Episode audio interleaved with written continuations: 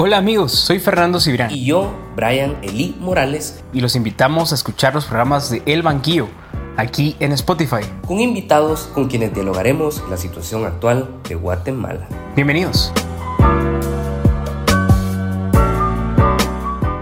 La verdad es que estamos muy emocionados de poder estar con ustedes por un episodio más, por un capítulo más acá en este segmento que ahora nos estamos enfocando un poquito más en el Congreso de la República, en la representación que tienen todos ustedes en el Congreso, ¿verdad? La Casa del Pueblo. Y yo les quiero presentar, primero que todo, Brian, ¿cómo estás? Fernando. Muchísimas gracias y gracias a ustedes también que nos da su espacio allá en su casa. Y pues como mencionaba mi compañero Fernando Cibrián, nos estamos enfocando en este momento en el Congreso de la República y la importancia de este.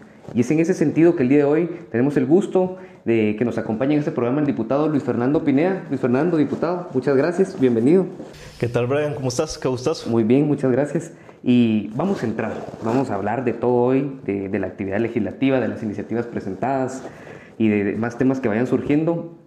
Pero primeramente es necesario preguntar quién es Luis Fernando Pineas en sus palabras. Bueno, eh, interesante pregunta para iniciar el programa. Primero que nada, muchísimas gracias por el espacio a Más TV y al Banquillo por la oportunidad de venir a expresar las ideas, el trabajo que estoy realizando en el Congreso de la República como diputado. Y muy concretamente, pues soy un joven de 32 años, idealista como millones de jóvenes aquí en Guatemala, que se ha atrevido a participar en política, que ha dado un paso adelante y no solo se ha quedado en el espacio de la crítica, sino que he decidido decir, bueno, yo tengo la capacidad de formar parte de los cambios de este país. Soy el menor de tres hermanos, eh, orgullosamente landivariano, egresado de la Universidad Rafael Landívar como abogado y notario. También estudié una maestría en finanzas, una LLM en la Universidad Francisco Marroquín un minor en emprendimiento en la Universidad de Tulane en Nueva Orleans, en Estados Unidos, y más posgrados, este, diplomados. También tengo un posgrado en estrategia política y parlamentaria en la Escuela de Gobierno, entre otra serie de estudios que he realizado. Siempre dije desde que estaba en la universidad que si en algún momento llegaba a ocupar un cargo público, ya sea de elección o designado, quería tener la suficiente base técnica y los conocimientos profesionales necesarios para ejercer mi función de buena manera. Entonces, eh, pues joven, idealista, pero también realista de la eh, situación que tenemos a nivel nacional ahora en el contexto de la pandemia, comprometido con los cambios, como les he mencionado, optimista también, eh, agradecido de vivir en un país que tiene tantas riquezas y bueno, crecí en una familia, como les comentaba, soy el menor de tres hermanos y pues por ahí les puedo ir dando más eh, comentarios de quién soy. Perfecto, muchas gracias. Excelente, diputado, muchas gracias por esa introducción. Él nos cuenta ahí que es eh, abogado y notario, ¿verdad? Y yo le quería preguntar, antes de, de emprender este, este, esta vida política, ¿verdad? ¿A qué se dedicaba Luis Fernando Pineda? ¿Y cómo, cómo decide, en qué momento decide, bueno, voy a vivir, voy a, voy a adentrarme en la política, voy a dedicarme a esto? ¿Cómo es ese momento? Bueno, antes de, estar ahora involucrado en política y de ejercer el cargo de diputado, pues ejercía la profesión de la cual me gradué de la Universidad Rafael Andívar, ejercía, ejercía la abogacía y el notariado. Trabajé también en algún tiempo con mi familia. Eh, mi familia es una familia de empresarios desde hace muchos años y también siempre conectado de cierta manera con causas sociales. Ejercía don la, eh, la profesión en ciertas áreas de aquí de la ciudad de Guatemala, sobre todo en barrios populares, en asentamientos que tienen muchos problemas registrales con sus terrenos. Lamentablemente es gente que no sabe de estos temas y que muchas veces se aprovechan de ellos. Luego, ¿cómo decido involucrarme en la política? Mm, en un principio difícil, pues a mi familia nunca le ha llamado la atención, no soy de familia de linaje político o mis familiares nunca habían estado relacionados con política, entonces pues siempre existía ese temor, sobre todo después de lo que pasó en el 2015 y de que vimos que un expresidente y una ex vicepresidenta están todavía hoy, después de siete años, detenidos por casos de corrupción. Eh, ese temor de mi familia de por qué te vas a involucrar en política, no tenés necesidad, eh, estás bien económicamente, estás trabajando, tenés oportunidades de crecimiento y de desarrollo en el ámbito privado, ¿qué querés ir a hacer ahí? Y todo surge con las manifestaciones del 2015. Yo recuerdo perfectamente que estaba en los últimos años de universidad en el 2015, cuando en mayo inician las manifestaciones contundentes en el Parque Central de la ciudad de Guatemala para pedir y exigir la renuncia de Otto Pérez y de Roxana Valdetti. Y recuerdo que yo pertenecía a Landivarianos, eh, siempre estuve activo en los diversos espacios de la Universidad Rafael Andívar, en los cuales pues podríamos tener incidencia y analizábamos la política y la realidad nacional. Entonces ahí en ese espacio de Landivarianos surge esto, eh, formo parte de las manifestaciones activamente, me voy al parque con todos los cuantes amigos de la universidad, con los carteles de renuncia, de renuncia ya y bueno, de ahí eh, terminé la universidad y siempre me quedé como con esa espina de qué hubiera pasado si hubiera participado y qué hubiera pasado si sacamos a todos esos dinosaurios corruptos, no solo del gobierno, sino del Congreso y de las demás instituciones públicas. Y entonces fue cuando les comento que decidí dar un paso adelante, encontré la oportunidad justamente ahí con otros eh, amigos que en ese momento estaban en la Landívar y que después resultan involucrados en el partido Movimiento Semilla. Yo actualmente estoy en ese partido y formo parte de la bancada Semilla. Y entonces así es como pues me voy involucrando cada vez más con el partido, tratando de obtener un espacio en el cual pues pudiera tener la oportunidad de participar, de hacer campaña, y de llegar al Congreso. Al final yo siempre como abogado tengo la noción que en el Congreso es en donde se toman las decisiones más importantes de este país. Es ahí en donde se aprueba el presupuesto que va a regir a todo el país, es ahí en donde se nombran a los magistrados de las más altas cortes de este país, es ahí en donde se nombran a funcionarios como al Contralor General de Cuentas, al Procurador de los Derechos Humanos, es ahí en donde se aprueban las leyes que son de carácter obligatorio y de cumplimiento obligatorio, son vinculantes para todos los guatemaltecos. Entonces, eh, así me involucré eh, en un partido donde hay mucha gente joven. Eso me, me gustó mucho, que podía compartir mis ideales con más jóvenes y que la mayoría de rostros que íbamos a participar en esa campaña del 2019 pues éramos eminentemente jóvenes que veníamos de las calles, que veníamos de exigir que se fueran todos los corruptos y que comprendimos que no bastaba solo con protestar, sino también con decir voy a dar un paso adelante, voy a participar y voy a organizarme y voy a tratar de tener la incidencia y ocupar puestos donde efectivamente pues mis decisiones puedan ser tomadas en cuenta. Buenísimo, diputado. Sin duda alguna, el espíritu landivariano que compartimos aquí los tres. los tres somos landivarianos. Pero San Ignacio de Loyola es un papel, fue un papel fundamental en la, en la formación de un estudiante landivariano y decía algo que, que usted nos mencionaba con, con, hechos, es el tema de sobre todo amar y servir, decía San Ignacio de Loyola, y creo que es algo que nos caracteriza a los landivarianos, ¿no? Pero en ese sentido, diputado, eh, nosotros queremos que nos cuente algunas de las anécdotas que lo marcaron en la campaña del 2019, que, el día de mañana, cuando esté grande, pueda decir, tengo este recuerdo de la campaña 2019. ¿Cuál sería una anécdota o dos anécdotas las que quieras contarnos?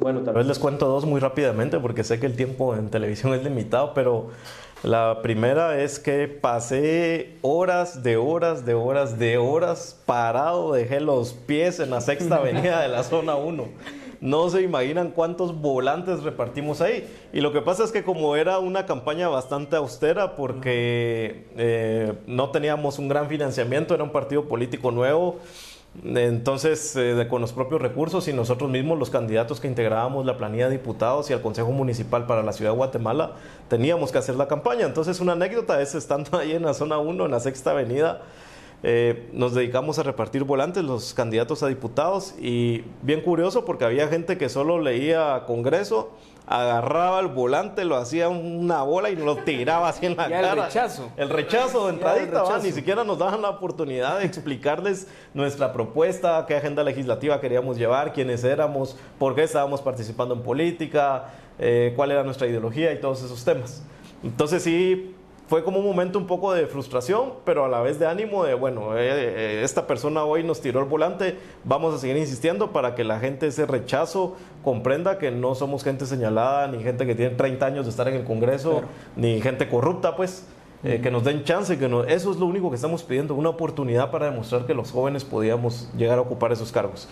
Y la otra anécdota es que, pues, uno de joven también a veces se expone Recuerdo que fuimos a hacer campaña a uno de los lugares, más peligrosos de la ciudad. Estoy hablando de la zona 18, ahí en los asentamientos que de repente se ven, ¿verdad?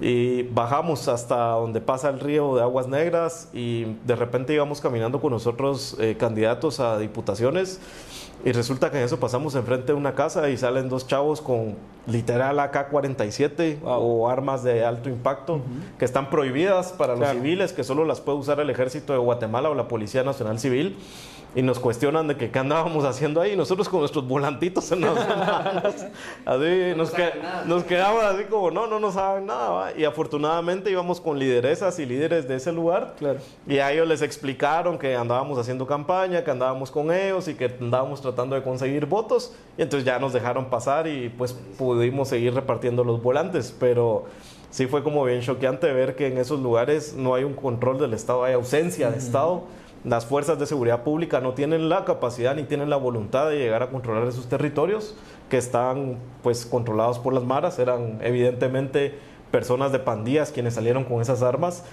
y mm, bueno, fue una experiencia que después dijimos cómo nos exponemos a esto, pero al final en el ímpetu que teníamos de tratar de obtener la mayor cantidad de votos, pues no solo fuimos a ese lugar, sino a otros mercados de la zona 25, zona 21, zona 24, zona 18, zona 7, zona 3. Nos barrimos la ciudad entera en los mercados y también pues la seguridad ahí de cierta manera se ve expuesta, ¿verdad? Pero esas dos anécdotas creo que son las que les podría contar en este momento. Muchas gracias, diputado. Excelente. Diputado, ¿y, cómo es ese paso de, de, la campaña a ya resultar electo? Ese primer acercamiento con, la, con el Congreso de la República.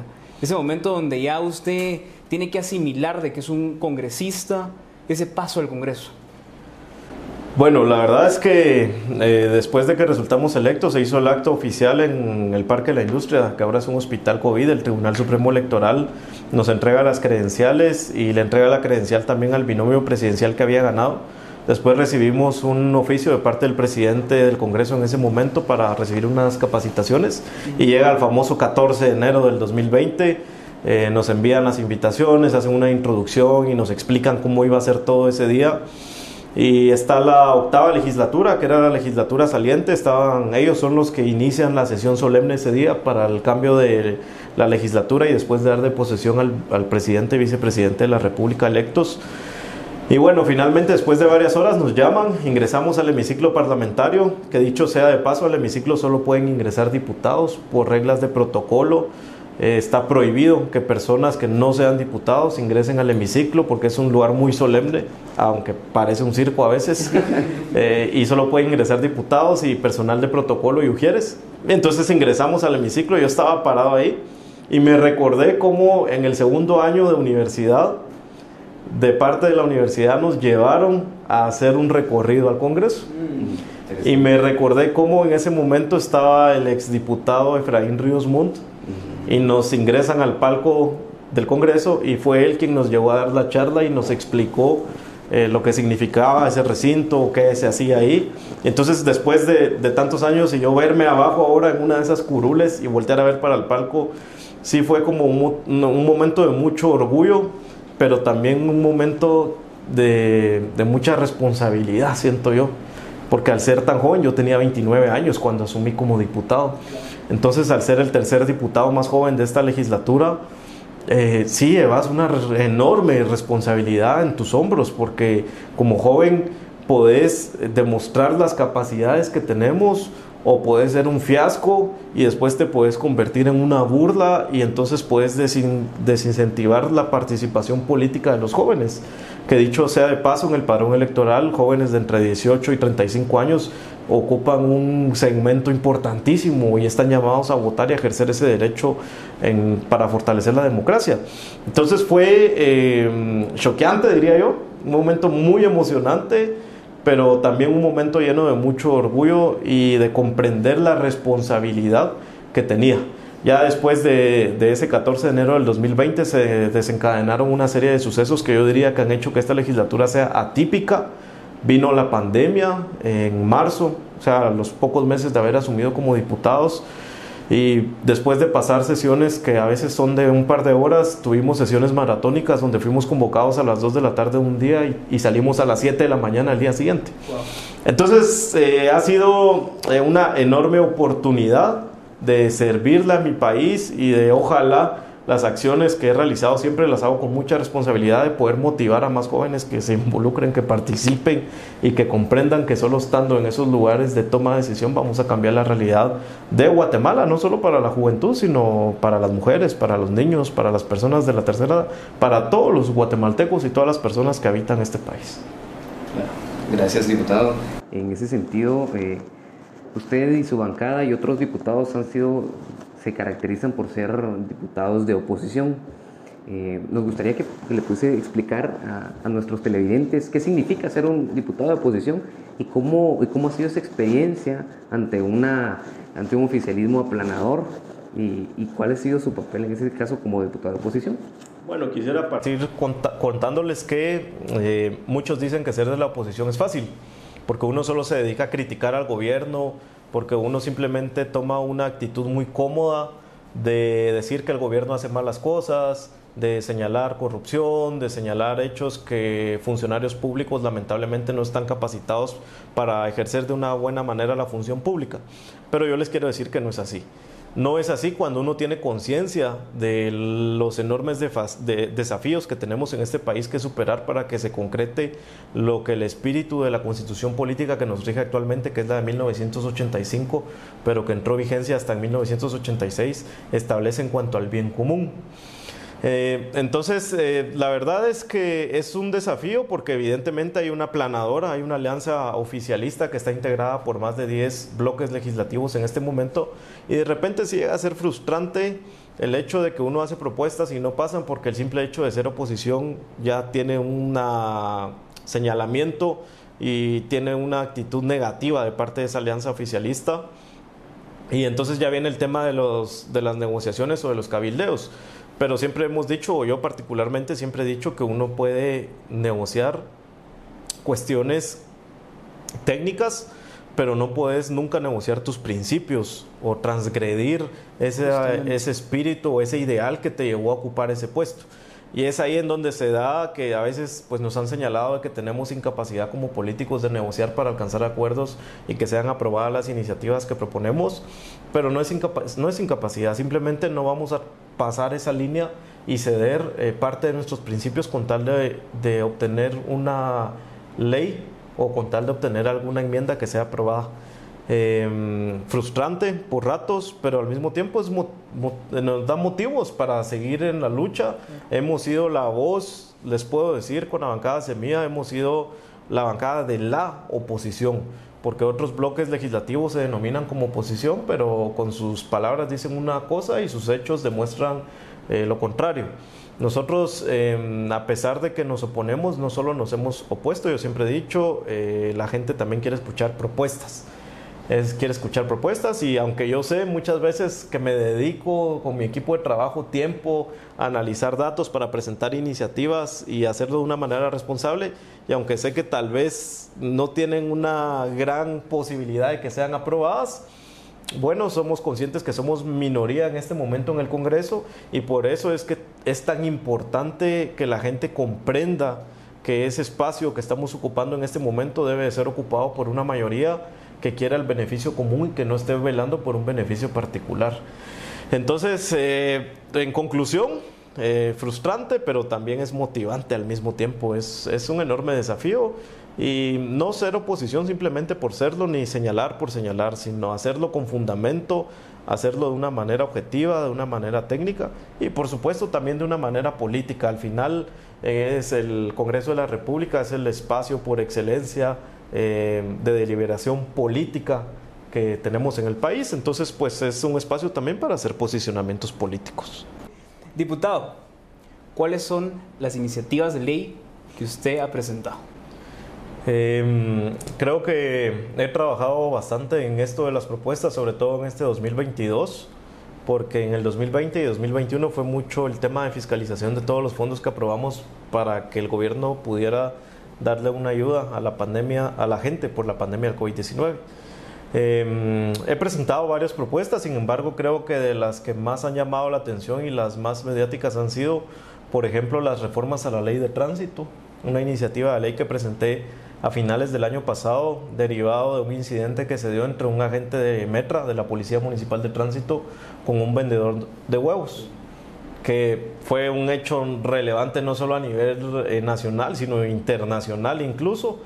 Entonces, derivado de eso y después de todas las situaciones que yo pude ver y siendo consciente de la, de la facultad que tengo como legislador de iniciativa de ley, pues presenté una propuesta de reforma a la ley de tránsito. Luego presenté también, por ejemplo, una propuesta de reforma a la ley orgánica de la empresa portuaria Santo Tomás de Castilla.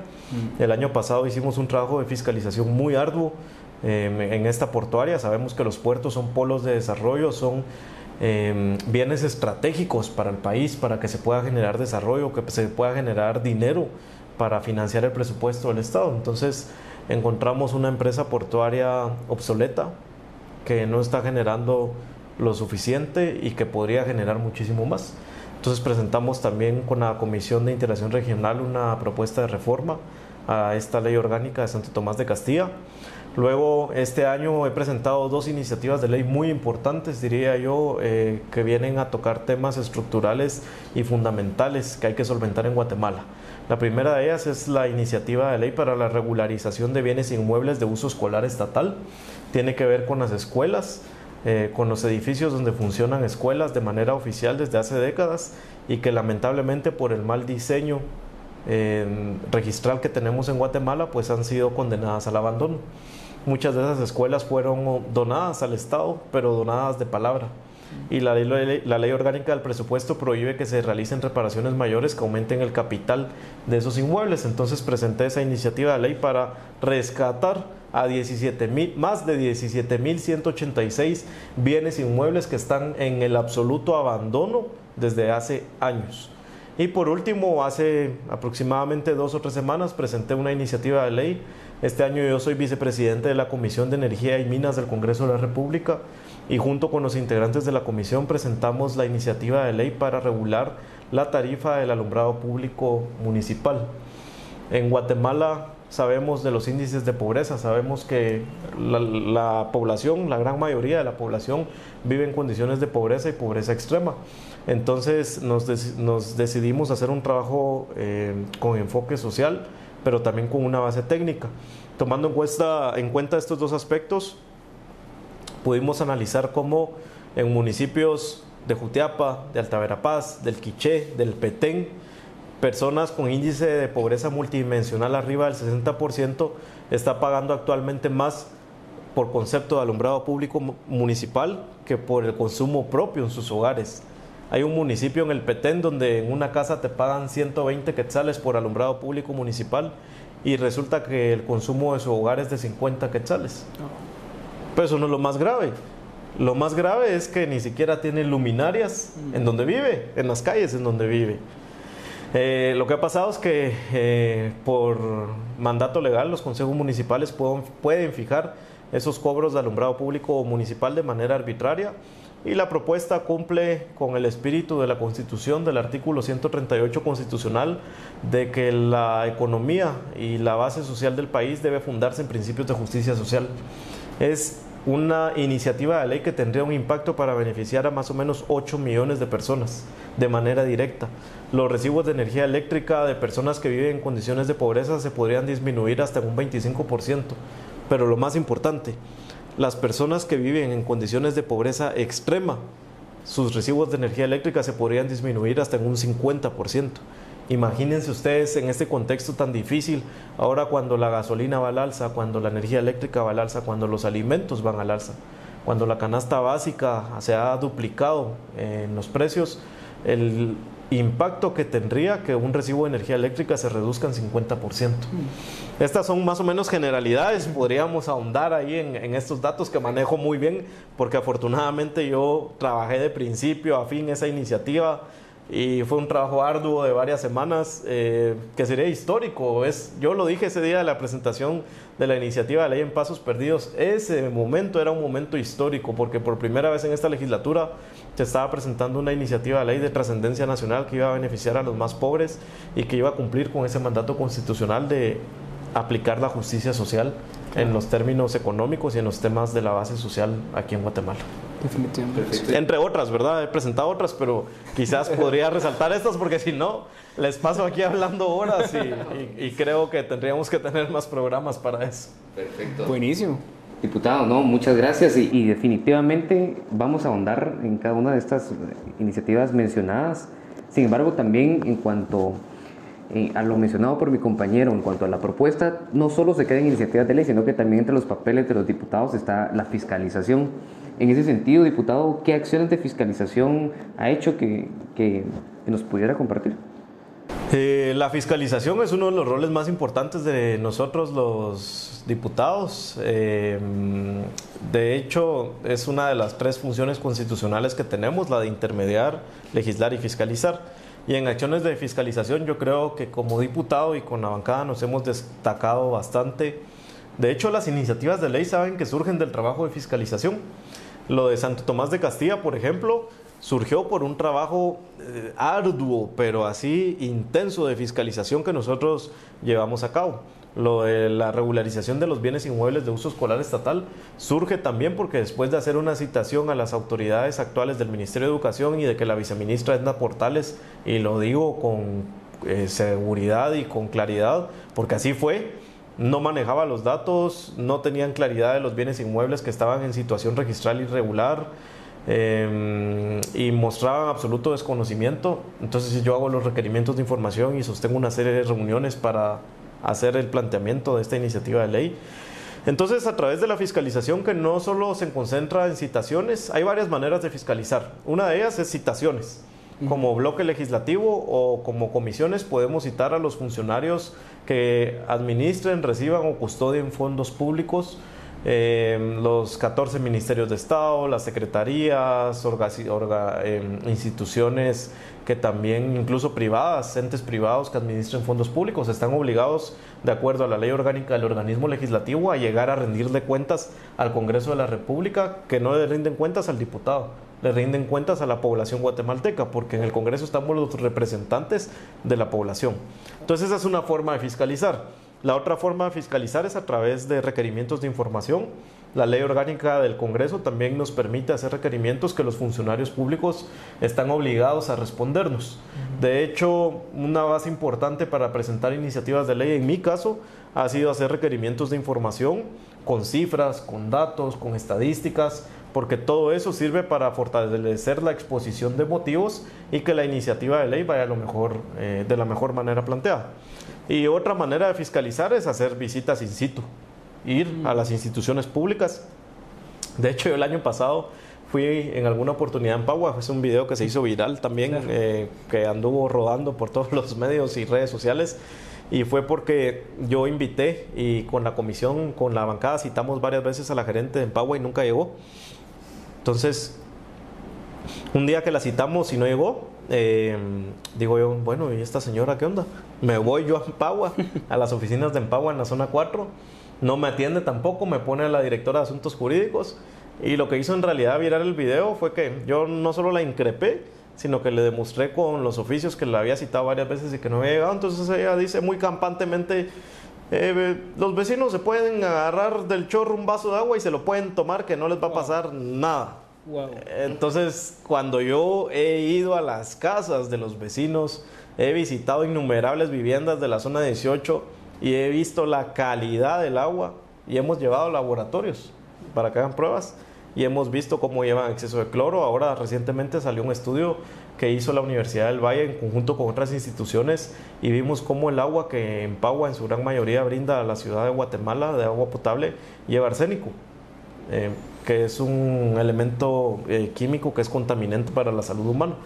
Entonces, esa es otra forma de fiscalizar, digamos, regresando al punto, ir a las instituciones públicas a verificar cómo están llevando a cabo sus, atribuciones y sus funciones las personas que han sido contratadas para desempeñar labores en la administración pública bajo cualquier modalidad de contratación. Entonces, la, la fiscalización diría yo que es una de las eh, funciones más interesantes que podemos llevar a cabo porque ponemos en evidencia el desconocimiento y la incapacidad de los funcionarios públicos, ponemos en evidencia la corrupción que corroe toda la administración pública y que evita que en Guatemala se genere el desarrollo que necesitamos y ponemos en evidencia también eh, cómo ciertos funcionarios públicos están al servicio de ciertos actores y sectores, pero no al servicio de la mayoría sociales o de la mayoría de la población guatemalteca. Eso podría comentarles ahí un poco respecto a la fiscalización. No, y justamente cuando presidió la Comisión de Integración Regional, eh, usted también sacó a luz esto de Santo Tomás de Castilla, esto que también estaba ligado a este caso de las alfombras mágicas. ¿Podría contarnos también un poco acerca de esto? Ese ha sido un tema donde más creo yo me he expuesto. Eh, con la Comisión de Integración Regional el año pasado fiscalizamos esto y acaparó varios titulares de prensa. Y mm, bueno, me siento muy satisfecho que después de ese trabajo echaron marcha atrás de ese negocio que querían realizar. Resulta que vienen a Guatemala unos rusos que querían obtener una parte de este puerto, que es un, eh, un eh, bien estratégico para Guatemala. Eran más de mil metros cuadrados para poder tener una parte propia por 25 años y poder exportar ahí lo que extraen de aquí de Guatemala, que ya sabemos que es níquel y otros temas que trabajan las mineras. Entonces eh, empezamos a ver em, irregularidades y dentro de las irregularidades identificamos que la propuesta de los rusos era que la propuesta económica estaba muy por debajo del tarifario que tiene actualmente autorizado la empresa Santo Tomás de Castilla. Y iban a pagar una nada por tener 25 años, más de mil metros cuadrados de ese puerto. Era prácticamente un regalo que el Estado de Guatemala le estaba haciendo a los rusos. Yo simplemente no lo podía creer. Bueno, después de citaciones, de requerimientos de información, logramos identificar varias irregularidades en el manejo del expediente administrativo, cómo sellos no coincidían. Fíjense ustedes, algo bien peculiar era que en el expediente habían resoluciones del gerente general y de los directores de área de la empresa que habían sido notificadas y que los representantes de Atlantic Bull Cargo, que era la empresa, habían respondido, tenían sello de recibido antes de que les notificaran el requerimiento. Evidentemente había un tráfico de influencias y los funcionarios estaban prestando para darles toda esa porción de terreno a esa empresa de rusos a cambio de unas migajas. Y como siempre, eh, ciertos funcionarios iban a ser multimillonarios a costillas del hambre y de la pobreza de la gente. Entonces eh, hicimos varias citaciones, eh, fue surgiendo ahí varias información, habían serios señalamientos en contra incluso del propio presidente de la República. Eh, yo me encontré ahí en un punto en el que no sabía qué hacer porque me estaba exponiendo de cierta manera y era respecto a presentar una denuncia ante el Ministerio Público sobre este caso porque no había otra manera de concluir todo este trabajo de fiscalización si no era presentando una denuncia porque fácil es hablar y decir pero vamos a lo concreto. Bueno, finalmente decido presentar la denuncia, armo el expediente eh, que iba bastante nutrido y se lo entrego al Ministerio Público y le digo, señora fiscal general del Ministerio Público, aquí tiene este expediente, hemos identificado A, B, C, D, F, G irregularidades. No soy yo eh, fiscal ni estoy a cargo de la persecución penal, por lo tanto le traigo a cargo de usted y le entrego el expediente para que usted haga la investigación respectiva. Eh, les quiero contar algo y es que eh, no lo he dicho tan públicamente, pero aprovecho este espacio para hacerlo. Y es que a raíz de esa denuncia al Ministerio Público, después a las semanas empecé a recibir amenazas de muerte. Wow. Resulta que me empezaron a llamar a mi teléfono para amenazarme y bueno, un momento de shock de, de que sí, sí, eran serias las amenazas o no. No tenía tampoco la confianza de ir al MP porque yo mismo había puesto esa denuncia. Em, fue, fue, un momento, la verdad es que bastante difícil, bastante complejo, de mucha exposición y que al final pues mi familia me acuerpó y también los colegas de la bancada y bueno, ya hemos ido solventando ahí, tuvimos que tomar debidas precauciones, entre otras cuestiones, por todo fue por esa denuncia. Entonces ese fue un claro ejemplo de cómo en Guatemala está la corrupción a la, orden del día y de cómo eh, ciertos funcionarios públicos están en sus cargos no para hacer cumplir la ley, sino para violar la ley. Mm. Es increíble cómo, cómo se da todo, todo esto, cómo la gente tal vez piensa que ese tipo de acciones de esos funcionarios no les afecta. Pero yo les digo, sí, muchas, sí les afecta. En ese puerto se generan eh, un gran porcentaje de los ingresos que financian el presupuesto del Estado. Entonces, si la empresa cada vez está recaudando menos, em, ¿qué va a pasar? El Estado cada vez se va a tener que endeudar más con eh, créditos, eh, con entidades internacionales para poder financiar y poder brindar los escasos y deficientes servicios públicos a la población. Entonces, eh, un caso, diría yo, que quedará para la historia, paradigmático y que afortunadamente no se llevó a cabo. a los pocos días de que yo presenté la denuncia en el Ministerio Público, renuncia al gerente general que estaba en ese momento eh, y los directores de área echan marcha atrás con los dictámenes. Ya había una serie de dictámenes que habían avalado esa negociación y eh, nombran a otro gerente y ahora pues no hemos escuchado nada de que quieran volver a realizar ese negocio. Por supuesto que no estoy diciendo que eso sucedió solo porque yo lo denuncié. Fue fundamental la presión que se hizo a través de los medios de comunicación y también fue fundamental la presión que hizo la ciudadanía guatemalteca. Si la gente no exige, si la gente no reclama, si la gente no alza la voz y denuncia, eh, los cambios no se van a dar y seguramente ahorita ya los rusos tuvieran esos más de mil metros cuadrados en este puerto que es un eje estratégico para el país haciendo millones de millones y dándole quizás alguna coima o dándole sobornos a quien sé yo y mientras tanto los guatemaltecos pues tienen que seguir padeciendo esos malos negocios. Ahí fue donde en una entrevista yo también dije, es que yo no me opongo al desarrollo ni me opongo a la inversión en el país. Yo a lo que me opongo es al entreguismo, a la burla a la gente. Al final siempre en ese tipo de negocios resulta Guatemala siendo el socio tonto. Quien, quien pone la mayoría de bienes y quien pone la mayoría de cuestiones a cambio de una nada o de migajas. Así que ahí se los dejo y, bueno, ahí está también en las redes sociales eh, todo lo que yo fui documentando y todo lo que fui eh, denunciando eh, a los medios de comunicación. Buenísimo, interesante porque recuerdo que fue una noticia que acaparó varios titulares y que estuvo en boca de la ciudadanía, como bien mencionaba el diputado, pero yo creo que no es la primera vez en la que mm, usted se enfrenta de cierta manera eh, en cuanto al sistema de justicia de Guatemala, porque hubo también un común denominador con otra noticia en la que usted estuvo involucrado, que fue eh, que acaparó varios titulares también a nivel internacional, también como lo mencionaba, que es la, la ayuda al vendedor de huevos, que, que, fue un video que se hizo viral en las redes, donde un vendedor de huevos se, se agarra golpes con, con, un agente de Metra y él alegaba de que lo que era la multa era el salario de él de más de una semana, entonces eh, después lo alcanzan los agentes de Metra y entre varios le dan una paliza prácticamente. Entonces vimos eh, ahí titulares donde usted eh, estaba respaldándolo y posteriormente, derivado de eso, se presentó una iniciativa de ley que, pretendía reformas a la ley de Metra. Entonces, ¿nos podría comentar un poco más cómo fue esa experiencia del rescate al señor de los huevos y posteriormente lo que conllevó la iniciativa de ley derivado de eso? Bueno, mucha, eh, la verdad es que ese ha sido uno de los momentos que quizás más eh, me, han eh, me han llenado de satisfacción en lo que va de la legislatura. Les quiero contar que ese fue, creo que era un 15 de octubre. Yo estaba tranquilamente en mi casa, ya eran alrededor de las 8 de la noche. Recuerdo que estaba cayendo una torrencial lluvia en la ciudad de Guatemala.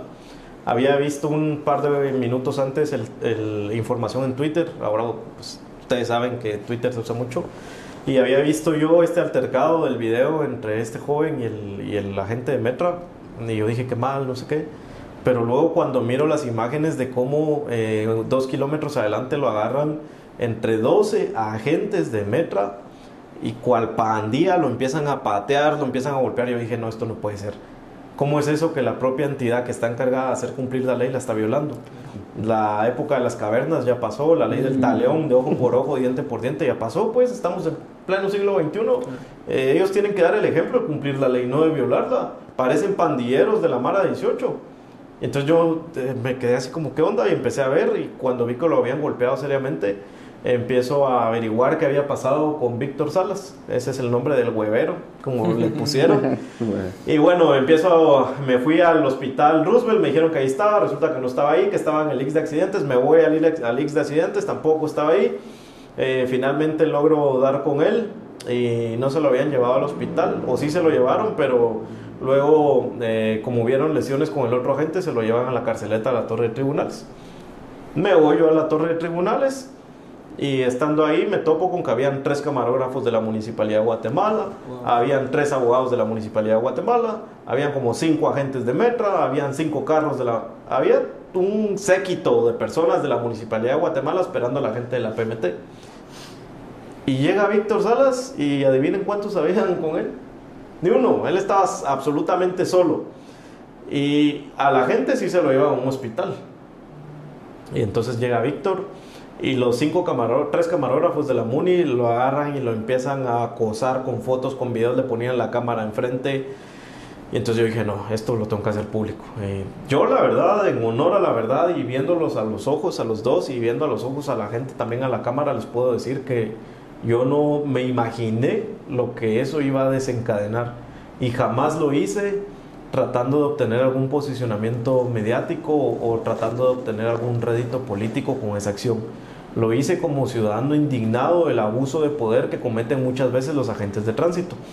Y entonces me voy, llega él, iba golpeado, eh, lo acompaño ahí toda la noche para no hacérselas tan larga, me estuve, amanecí ahí a la par de él en la carceleta de la Torre de Tribunales. Eh, es la audiencia hasta el otro día como alrededor de las 6 de la tarde, me quedo ahí. Eh, le voy a pagar los 500 quetzales que le pusieron de multa, llegan otros abogados tratando de acuerpar, entonces dije yo, bueno, yo no creo que lo más conveniente es que yo asista eh, técnicamente en la audiencia, asisten otros dos abogados, eh, se logra la medida, le pago los 500 quetzales y finalmente como alrededor de las 8 de la noche, Víctor Salas sale de la carceleta y se lo entrego a su familia. Yo le había dicho un día antes a su familia, yo les prometo que no me voy a ir porque sé que él está solo allá adentro porque sé que no va a haber nadie por él, porque sé que es una persona de escasos recursos y que lo que pasa en estos casos es que se aprovechan de esa gente y lejos de beneficiarlo lo van a hundir más. Y no me fui, ahí me quedé y lo saqué, pagué la multa y al otro día, bueno, señores, aquí está su hijo, se los devolví. Eh, después no me quedé solo hasta ahí, sino que lo apoyé, de hecho lo sigo apoyando.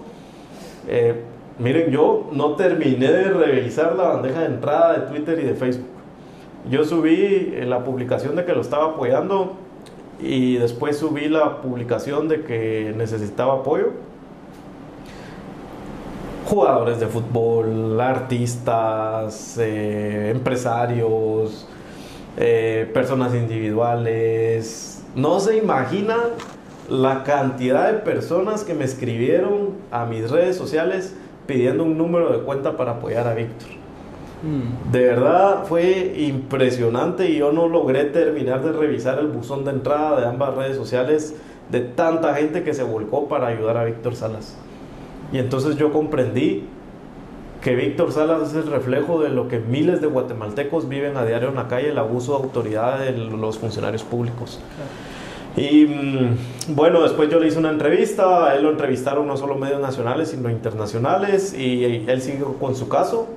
Quiero contarles que la gente de tránsito le está pidiendo 30 mil quetzales por los daños a su teléfono celular y por los supuestos golpes, bueno, supuestos no, porque sí lo golpeó, pero por los efectos de los golpes que le dio y le está exigiendo 30 mil quetzales. Víctor es una persona de escasos recursos y que ahora se vio afectado por la pandemia y eh, tiene una audiencia ahorita a finales de mayo, por supuesto que lo voy a seguir acompañando y van a tener que llegar a un acuerdo porque él no tiene esa cantidad de dinero, además él simplemente actuó, yo lo dejé muy claro en todo momento que no estaba promoviendo la violencia, pero que tampoco iba a permitir ese abuso de autoridad. Y él simplemente reaccionó ante una acción de un agente de tránsito.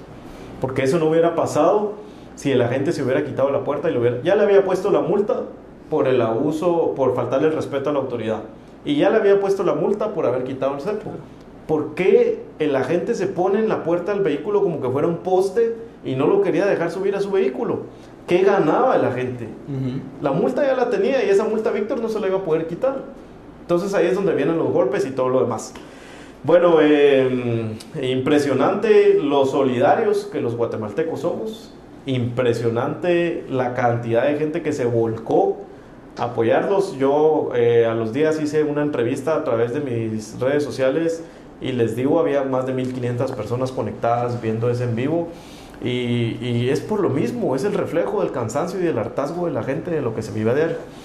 A raíz de eso, eh, con el equipo de trabajo yo me pongo a pensar cómo se podría evitar que estas situaciones se sigan dando en la calle y que los agentes de tránsito sigan abusando de los derechos de los conductores. Nos ponemos a revisar la ley de tránsito y vimos que es una ley desde hace 25 años que fue promulgada y que no ha sido, que solo fue eh, modificada en dos ocasiones hace mucho tiempo y que no ha sido modificada. Entonces eh, resulta que tengo una serie de reuniones, eh, requerimiento de información nuevamente, y entonces surge la propuesta de la reforma a la ley de tránsito. Dentro de los aspectos principales de esa propuesta que yo les puedo mencionar, les puedo decir que propuse que se utilicen medios tecnológicos para la colocación de cepos, porque me parece inaudito que se estén colocando cepos que muchas veces no tienen justificación y que la persona esté totalmente indefensa porque lo que dice la gente eso es. Claro. Porque las autoridades le dan más credibilidad a lo que dice la gente de tránsito que a lo que dice el ciudadano común y de a pie. Entonces puse que sea obligatorio el uso de medios tecnológicos como cámaras para videograbar toda la colocación de cepos y que el cepo que no esté videograbado no tiene validez. El otro tema que propuse dentro de esa iniciativa de ley fue, eh, actualmente un cepo cuesta más o menos 500 o 600 quetzales. Eh, si consideramos que el salario mínimo vigente para Guatemala en este año es de más o menos eh, un poco más de 2.000 quetzales y que te pongan un cepo que representa más del 20% de tu salario, ¿qué, ¿qué, impacto tiene ese cepo para tu familia? ¿Qué, ¿Qué, vas a dejar de llevar a tu casa por pagar un cepo? Eh, entonces propuse yo que el concepto de, cepo no fuera más allá del 10% del salario mínimo vigente. Estamos hablando que de 500 quetzales bajaría el valor del cepo entre 250 y 300 quetzales. Eh, otra de las, otro de los temas que va incluido en la propuesta es la promoción eh, a la cultura de los derechos humanos, del respeto a los derechos humanos, que haya capacitación obligatoria constante hacia los agentes de tránsito de primeros auxilios y de respeto a los derechos humanos, porque el agente de tránsito es agente de tránsito, no es recaudador de multas. Desde ahí se está desvirtuando la función de los agentes de tránsito. Lejos de llegar a ver cómo ayudan a la gente, llegan a ver cómo friegan a la gente. Porque la misma municipalidad les pone incentivos para que generen más multas, porque les dicen que de ahí salen sus salarios. Em, entonces esos aspectos, luego otro aspecto que iba contemplado dentro de la, dentro de la propuesta de reforma es que eh, exista eh, una metodología eh, y que los cepos, exista una plena justificación para la colocación del cepo. Que si, por ejemplo, el vehículo está con luces de emergencia o está en un área de afluente de tráfico, pero es por emergencia porque tiene algún desperfecto mecánico, pues que la gente de tránsito no llegue y le quiera colocar el cepo por eso. Entonces, que exista toda una metodología y que en todo momento se garantice el derecho de defensa de los ciudadanos y de los conductores. Eso es lo que pasa realmente, que la gente desconoce sus derechos y que no ejerce y no hace valer su derecho de defensa. Por ahí hay, algunos otros aspectos y lo que se propone aquí es de acabar con el abuso de autoridad y de promover la cultura de legalidad en el país. Algunas personas me criticaron porque me decían que yo estaba promoviendo la violencia y que yo defendía un hecho de violencia. Pero no es eso. Simplemente defendía a un guatemalteco que como muchos otros eh, afronta abusos de poder todos los días. Y de ese trabajo que se convirtió en una cuestión humana, después vino un proceso de fiscalización, surgió la iniciativa de ley. Entonces ahí es cuando yo te digo siempre la fiscalización debe dar paso a la propuesta. Eh, yo la presenté, cumplí, creo yo que ahí cerré un círculo de, toda esa trama o de toda esa situación y espero que en algún momento pueda ser eh, aprobada. Ya fue conocida por el Pleno, fue enviada a la Comisión de Gobernación y a la Comisión de Asuntos eh, Municipales y entonces yo espero que ahora ellos procedan a emitir los dictámenes correspondientes para que pueda en determinado momento convertirse en iniciativa de ley. No, bastante interesante, la verdad. Interesante, súper interesante. ¿Cómo comenzó con una historia de, terminó en una ley?